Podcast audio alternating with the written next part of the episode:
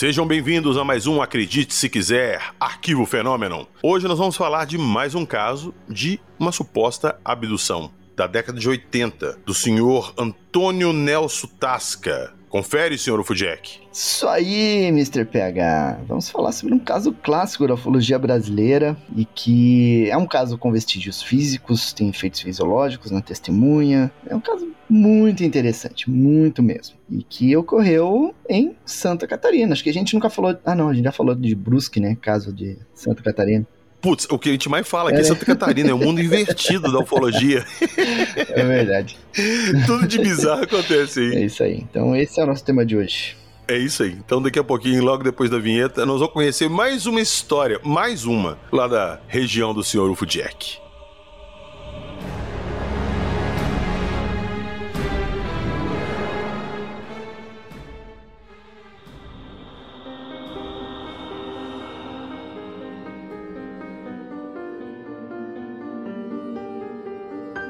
Avistamentos inexplicáveis. Coca-Cola. Bruna Lombardi. Cabalá. Hibridização.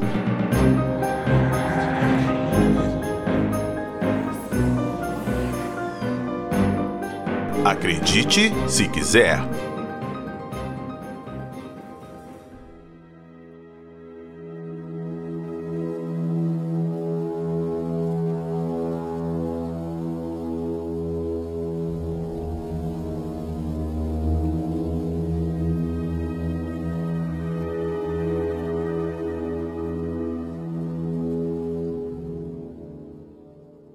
Pois bem, senhor Fujek, manda bronca aí. É, essa região sua aí é brava nos casos, né? Tem coisa demais, cara. É, pega.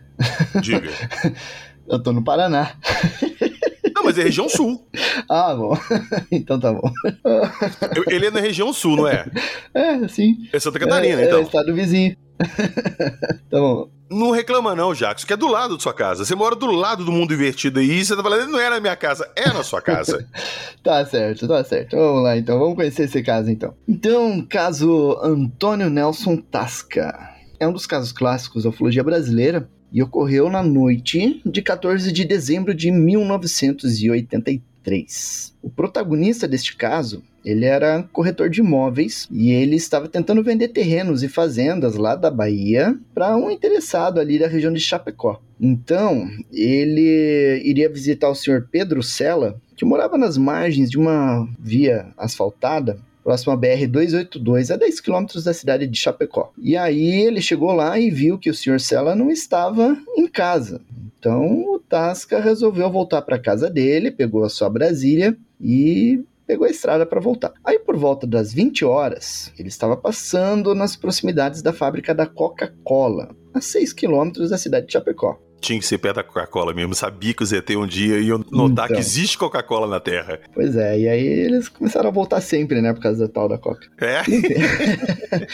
e aí então, o Tasca ele saiu do asfalto e entrou numa estrada de terra à direita da rodovia, uma estrada que dava acesso a uma granja, né? E aí ele dirigiu ali por alguns minutos e parou o veículo, porque havia um objeto de cor aparentemente esverdeado, aproximadamente 10 metros de comprimento e por 3 metros de altura, pousado à frente, no caminho. Ele parou o carro dele a uns 30 metros desse objeto. Então, inicialmente ele achou que era um ônibus, né? Porque era aquele objeto mais ou menos comprido e com janelas. E aí ele desligou os faróis, desligou o motor do, do carro e desceu, né? Para se aproximar do ônibus, para ver melhor. E aí, quando ele chegou a uns 10 metros de distância desse objeto, ele sentiu uma onda de calor. Tá?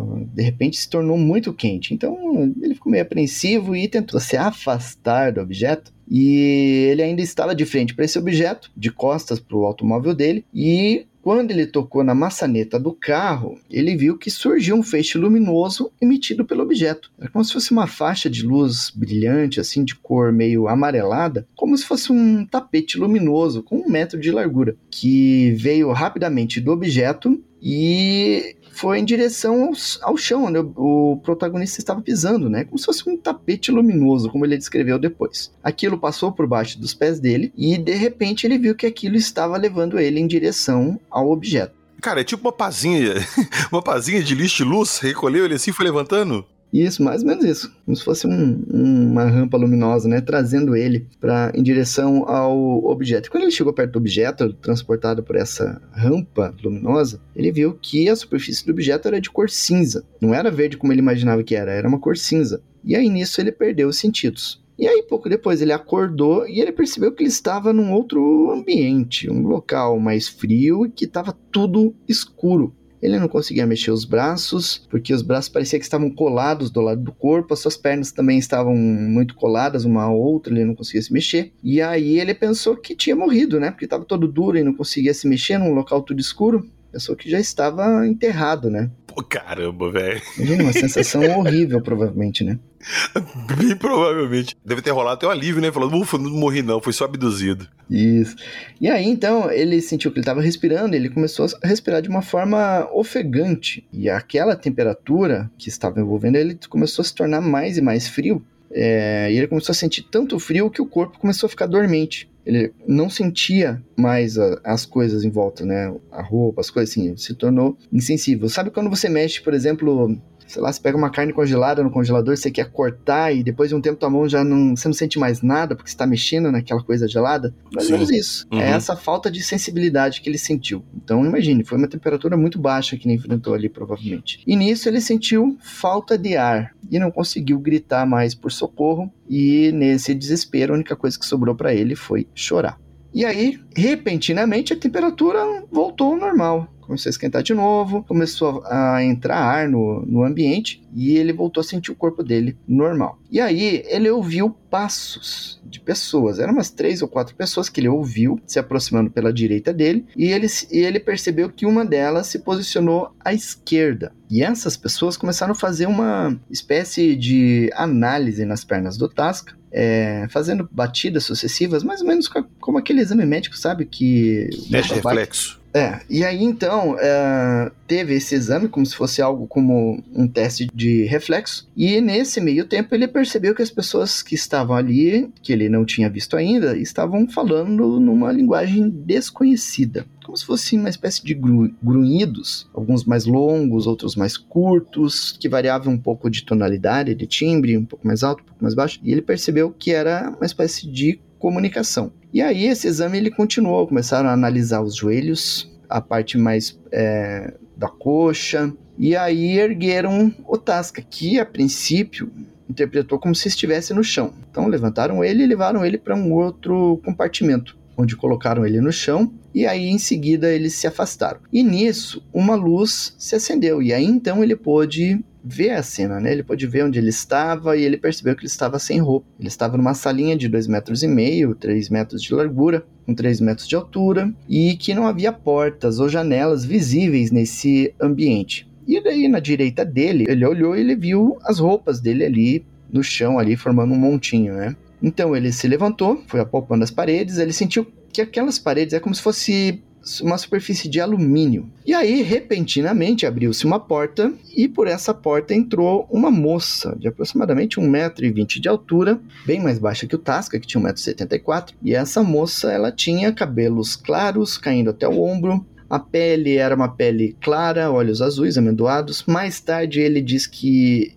essa aparência lembrava muito a Bruna Lombardi. Então, o pessoal mais jovem aí que não sabe quem é Bruna Lombardi, vai lá no Google, escreve Bruna Lombardi, você vai ver como ela é e você vai ter uma ideia de como era essa alienígena, obviamente pequena. Bom que você falou como é que ela é, porque ela continua, se aquilo não for bruxaria, não sei o que, ela continua exatamente do jeito que ela era dessa época. Mesma coisa, ela não envelheceu nada. A Bruna Lombardi nunca, é uma vampira, né? Não envelhece nunca, é. né? Tem a mesma aparência. Exatamente.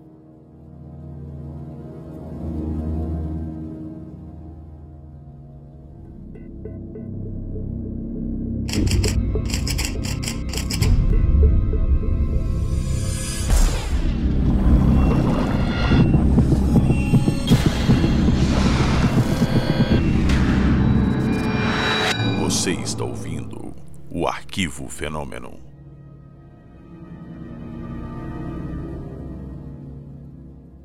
E então houve uma comunicação inicial ali, um gesto amistoso, cordial ali de saudação, e o Tasca começou a ouvir uma pequena música, uma pequena melodia tocando no ar, e essa música trouxe uma paz para ele, uma paz, alegria é, e sentimentos bons. Né? E aí, quando ele pensou em fazer uma pergunta para essa moça, essa moça falou assim: Sou Cabalá, mensageira do mundo de Agali. Venho em missão de paz e amor. E aí o Tasca começou a conversar com ela. Ele perguntou aonde que eles estavam, e aí essa alienígena chamada Kabbalah falou que eles estavam no oceano 180 metros abaixo do fundo do nível do mar, né? E aí ele falou que estava com sede, confuso, e aí nisso ela foi até uma, uma parede, assinou um mecanismo lá, e recolheu uma espécie de líquido que deu para ele beber. E aí com esse líquido passou a sede e passou a confusão que ele estava sentindo naquele momento. E aí então ela deu mais um recipiente para ele com um líquido e ele tomou esse segundo líquido que tinha o gosto, o sabor semelhante ao de amoras brancas, né?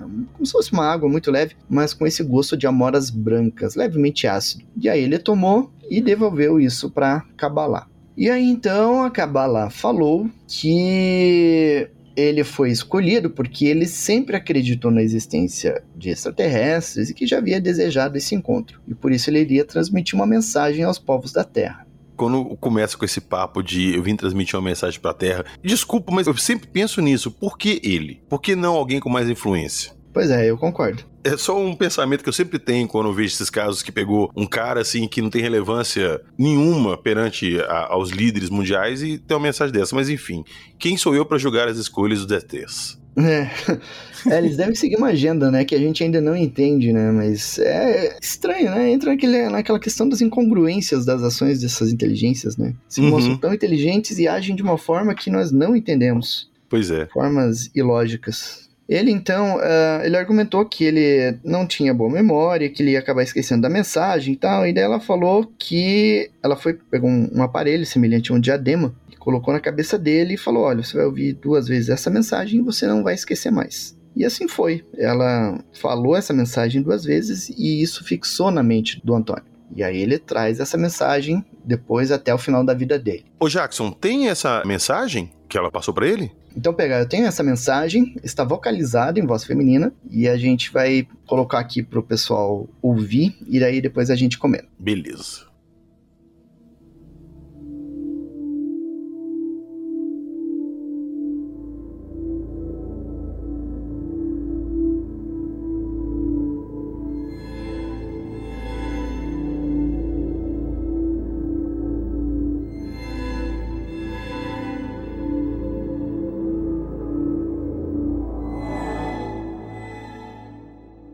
É preciso que sejam imediatamente desativadas as armas de guerra, capazes de acabar com qualquer espécie de vida aqui existente. Além de toda sua apavorante e mortífera devastação, uma guerra nuclear total colocará a Terra fora de sua rota celeste e causará graves distúrbios à vida de mundos vizinhos, alguns em dimensões que o homem terrestre ainda desconhece. É preciso que sejam abolidas as dominações políticas, econômicas, econômicas e financeiras de nações sobre nações. O imperialismo contraria o direito de igualdade dos povos e se constitui numa nova e solerte modalidade de escravização. É preciso que sejam preservadas a essência da vida humana e as suas funções naturais de reprodução. Em estrelas próximas e noutras inatingíveis ao homem atual, a vida surgindo sopro do eterno Espírito Criador de todas as coisas, Deus, razão pela qual não deve ser objeto de experiências imponderáveis, porque estas terminarão em desastre genético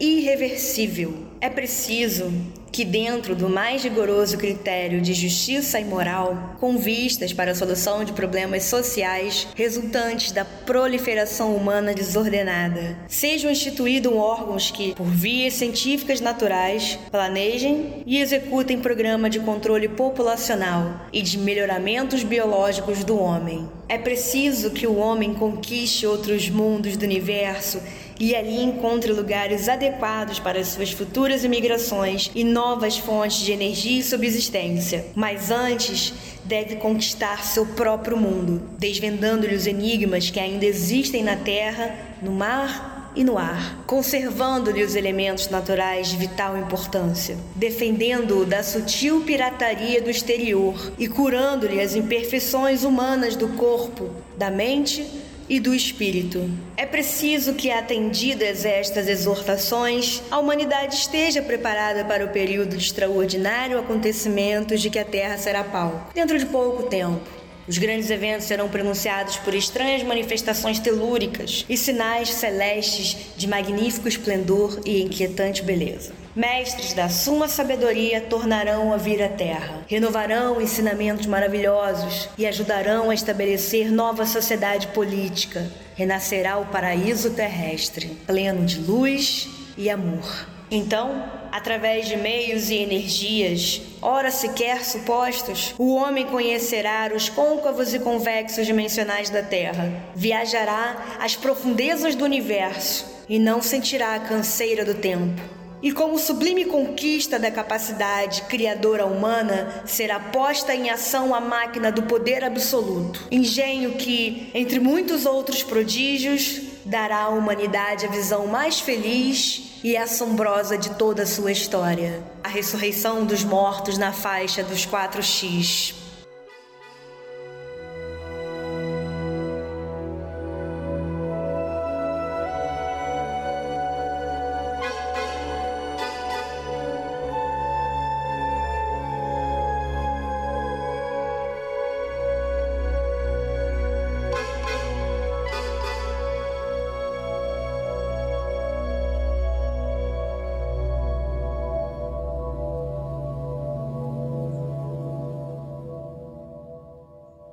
Vocês escutaram então esse discurso que, se me falasse que foi um discurso que esse terrestre preparou para falar na ONU, eu acreditaria, né? Até porque ele tá bem atual, né, Jackson? Pois é, passando, entrando, saindo e estamos sempre no mesmo contexto, né? É, o problema acho que é o ser humano, cara. É, pode ser. Pelo menos nas autoridades, né? Não há uma evolução assim mental, né, em quem está governando o planeta, eles sempre com a mesma ideia, né, de belicismo e tudo, e os aliens sempre com a mesma mensagem de, de mudança de postura e que não é atendida, né? É, eu sempre, na minha cabeça, assim, tem sempre esse tipo de mensagem com esse teor, porque, igual eu falei aqui, é o ser humano é uma merda. Então, sempre tem esses conflitos, sempre tem interesse financeiro, sempre tem aquela parada de destruir o meio ambiente pra ter lucro. Então, é uma parada que, se o cara falou lá na década de 20, de 30, de 40, ou falar hoje, o sentido é o mesmo, porque o ser humano sempre foi bosta. Pois é. E vai ser assim por muito tempo, né?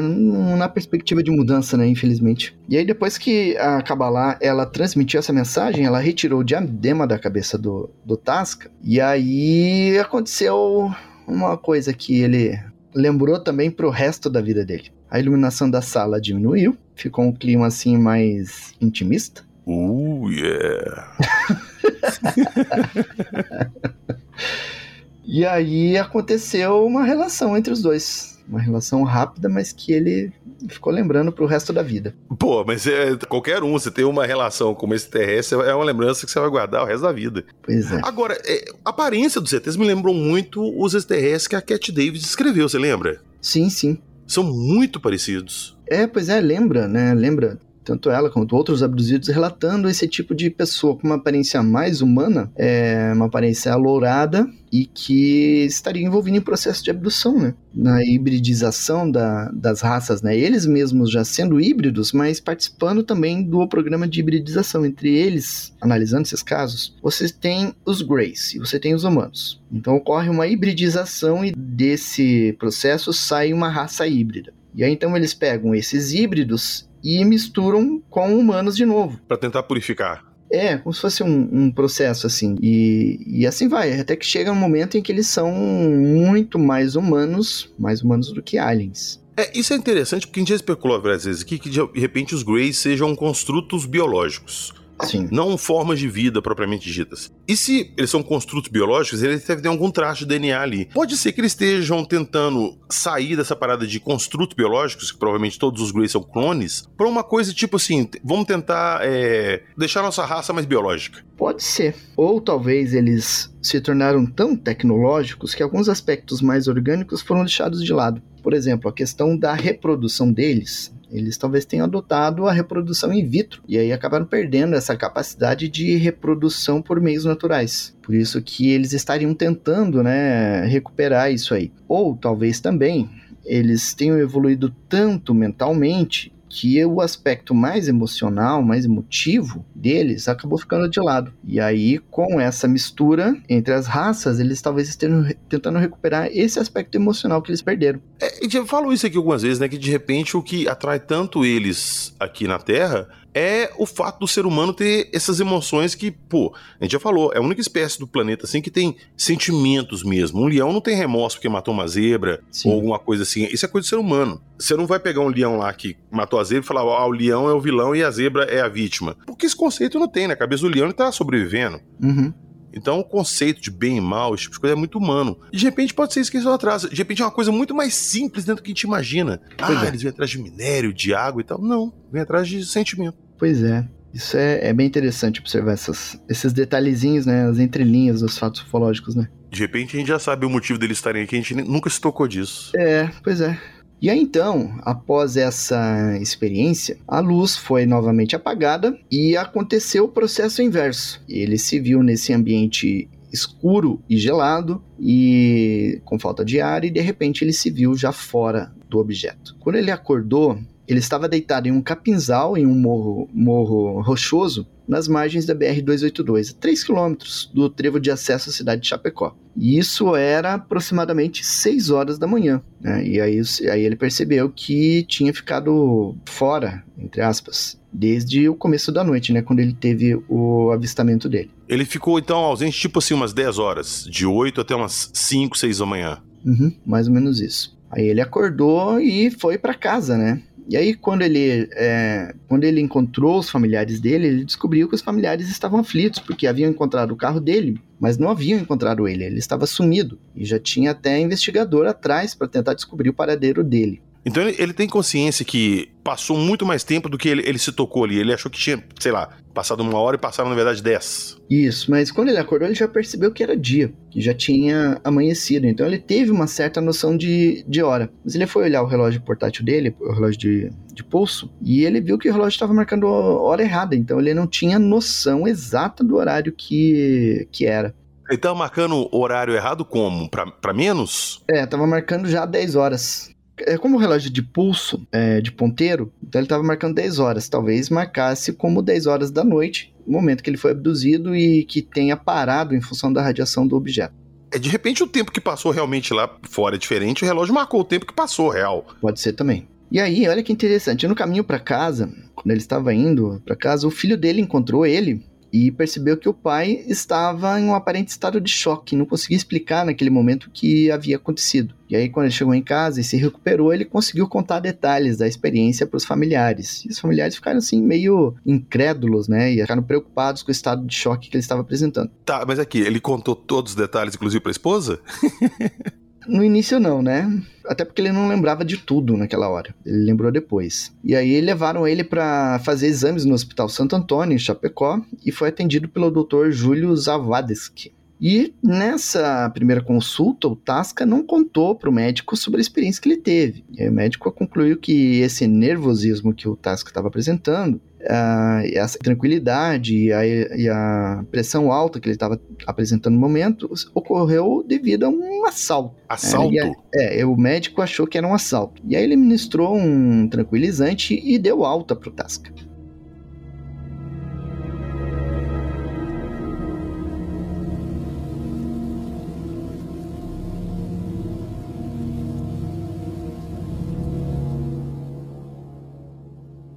E aí eles voltaram para casa. E aí, no mesmo dia, em dado momento, o Tasca foi tirar pela primeira vez a camiseta dele e tinha dois familiares com ele nesse momento. E aí eles perceberam que nas costas do Tasca havia uma marca estranha. Então, o Guido Tasca, que é irmão do Tony Tasca, ele era radiotécnico em Chapecó e ele viu que a marca era estranha.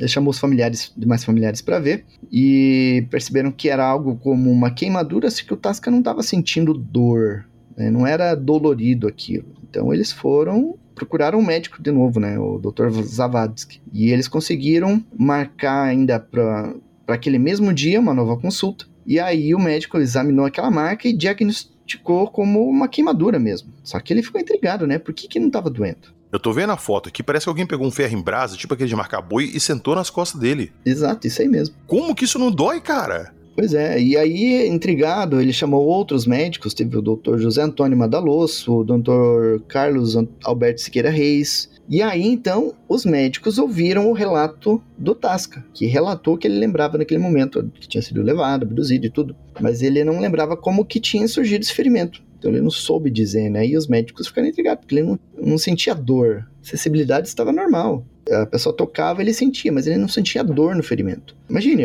se, se você queima, aquilo vai ficar doendo. Se alguém encosta, vai doer muito, né? Mas os médicos chegavam ali, encostavam o dedo, e ele, ele sentia o dedo, mas ele não sentia dor, né? E isso é muito estranho. Cara, esse tipo de queimadura, ela dói demais da conta. E ela não dói no dia só, ela dói durante dias. Pois é, e era uma queimadura de terceiro grau, foi diagnosticado isso. Né? É, é o pior tipo de queimadura que poderia causar, né? E eles não, não, ele não soube dizer como que surgiu essa queimadura. E ainda foi encontrada uma outra marca de 3 centímetros de diâmetro, feita de pontinhos avermelhados. E essa marca daí depois ela acabou desaparecendo. E aí, uh, nos dias seguintes, o Tasca ele não sentiu fome, ele comeu muito pouco. E no terceiro dia após a abdução, por volta das 2h15 da manhã, o Tasca começou a vomitar e vomitou um líquido amarelado. E quando ele vomitou isso, ele sentiu o mesmo sabor de amoras brancas que ele sentiu na hora da abdução, naquele Caramba. líquido que ele bebeu. E aí, a partir disso, então, o apetite dele voltou ao normal, ele voltou a se alimentar normalmente. Tipo um jejum forçado que deram para ele? É tipo um jejum forçado. E sabe que esse detalhe de é, se alimentar com alguma coisa a bordo da nave e depois ficar um tempão sem vontade de comer, sem fome nem nada, isso já foi relatado em vários, vários casos ufológicos, né? É, isso que eu tô perguntando, que deram alguma coisa pra pessoa ingerir na nave, sem a pessoa ficou um tempão sem sentir fome, sem nem conseguir comer. É um dado recorrente, né? Nesses casos aqui no Brasil tem vários casos assim. Vamos colocar aqui do lado humano. Quando você vai fazer um exame, te pedem pra você fazer jejum. Uhum. Pra não ter componentes ali no seu sangue que atrapalhem uma, uma identificação. Sim. Será que seria a mesma coisa? Porque, olha só, ele tá sendo abduzido ali na hora. Se ele já tiver comido alguma coisa e tal, já tá lá. Porque quando você pede aqui pra gente fazer um jejum, o jejum é antes, tipo 24 horas antes para o seu o sangue tá limpo. Eu, eu não sei, eu pensei nisso aqui agora e sei lá se faz algum sentido. Pois é. é a gente só pode especular, né? Porque a gente não tem acesso ao. É método de pesquisa que eles têm, né? De, Quem dera tivesse. Deles, né? Quem dera. Então, esse é o caso Tasca, né? Um caso com um ferimento estranho, né? Que foi constatado de forma pela medicina, né? Uma coisa que não foi explicada pela medicina e que coloca esse caso como um dos mais interessantes da ufologia brasileira, né?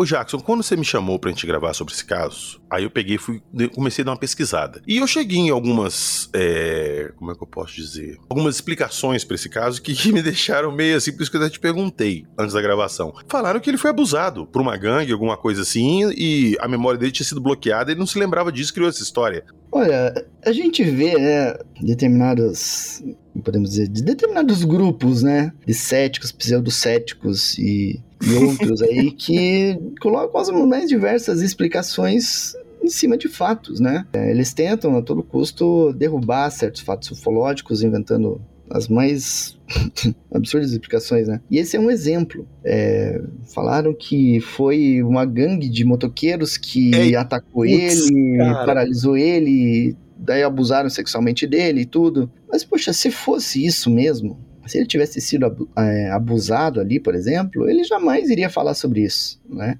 Ele não iria se expor, ele iria lá na delegacia, mas ele jamais iria aceitar falar isso publicamente para jornais ou para a imprensa ou para o ufólogo. É, até porque ele, ele, não precisa justificar muita coisa, sacou? Se fosse o desaparecimento dele, ah, não sei onde que eu tava, acordei aqui e, e morreu. Ele contou essa história toda porque, né, para ele, vamos colocar assim, foi o que aconteceu. Se é verdade ou não, não sei, não posso dizer. Mas aí uma outra pessoa virar e falar que ele inventou uma história muito mais, vamos dizer assim, cara, ele é muito mais fácil ele virar chacota com a, a versão oficial que deram do que a versão que ele tem. Concorda? Pois é, pois é, é verdade. E essas explicações que, que inventam para tentar derrubar um caso, você perceba que elas carecem de elementos, né? Criam essas explicações, mas não apresentam provas factuais daquilo, né? Que é falado, né? Fica apenas na alegação e geralmente são alegações assim que caso tivessem algum fundamento, seria fácil de provar esse ponto de vista, mas eles nunca são provados. fica assim, parece que é um desespero de derrubar certos fatos ufológicos, querem derrubar É. a todo custo, né? É,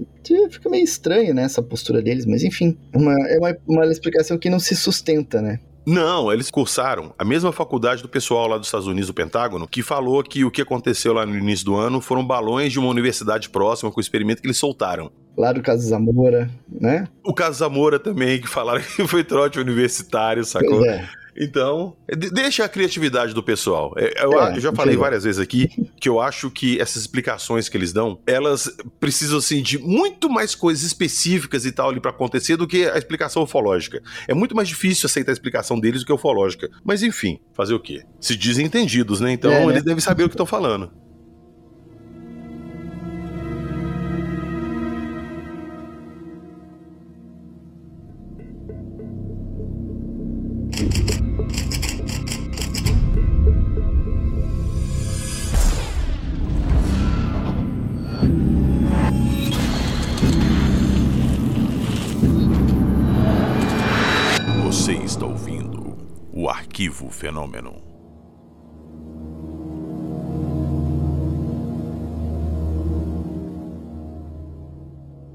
Então é isso, falamos hoje do caso do Antônio Nelson Tasca. E é mais um entre vários casos de abdução com esse mesmo tipo de relato que a gente tem aqui no Brasil. Pelo mundo, não vou nem falar, mas no Brasil tem muito, né, Jackson? Tem, tem, tem bastante, né? Os detalhes que você vê em um caso geralmente aparecem em outros casos, né? Quando são verdadeiros. E os casos ob- obedecem a um padrão específico. É, quando você. Vamos supor assim: se hoje surgem dois relatos, um verdadeiro e um falso. O relato verdadeiro ele vai se encaixar com muita precisão dentro dos padrões verificados em abdução. São 64 padrões recorrentes que aparecem nos casos de abdução. E quando surge um falso, é, ele vai se enquadrar em um ou dois padrões e nos outros ele não se encaixa. Você percebe que ele, ele foge do padrão, ele fica bem diferente, tem coisas ali que não vão se encaixar na história. E o caso Tasca se enquadra nos padrões. Sim, totalmente. Então, aí, por aí você já vê a veracidade do caso, né? E uma perguntinha, eu esqueci de perguntar isso antes, mas ele é vivo ainda? Não, não, ele, ele faleceu em janeiro de 2008. Ele passou por um acidente automobilístico, ficou em coma e acabou falecendo. Então, não foi nem de causa natural, né?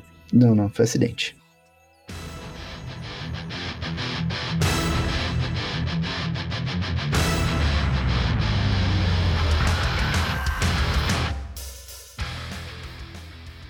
Se vocês querem mais detalhes dessa história, na descrição do episódio tem um link lá pro Fenômeno. É só ir lá. A matéria tá completa com tudo que ele falou. Tem inclusive uma tre- entrevista que ele deu, né, Jackson? Tá- A entrevista tá lá na íntegra, pra vocês poderem ver a versão dele que ele deu com mais detalhes. Isso, tem lá no, no site, lá no Portal Fenômeno.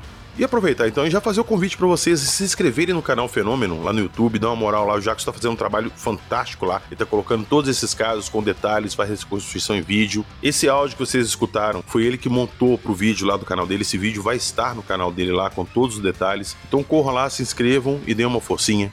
Isso aí.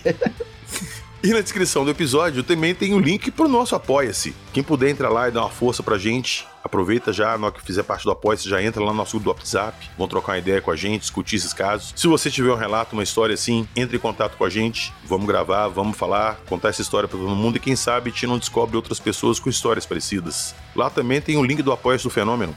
Quem puder ajudar o Jackson a manter esse acervo gigantesco ufológico que ele mantém aí, vai ser super bem-vindo também. Agradecendo a todo mundo que escutou a gente aqui, voltaremos na próxima semana com mais casos interessantes. E não se esqueçam, aqui só contamos as histórias. Acredite, se quiser.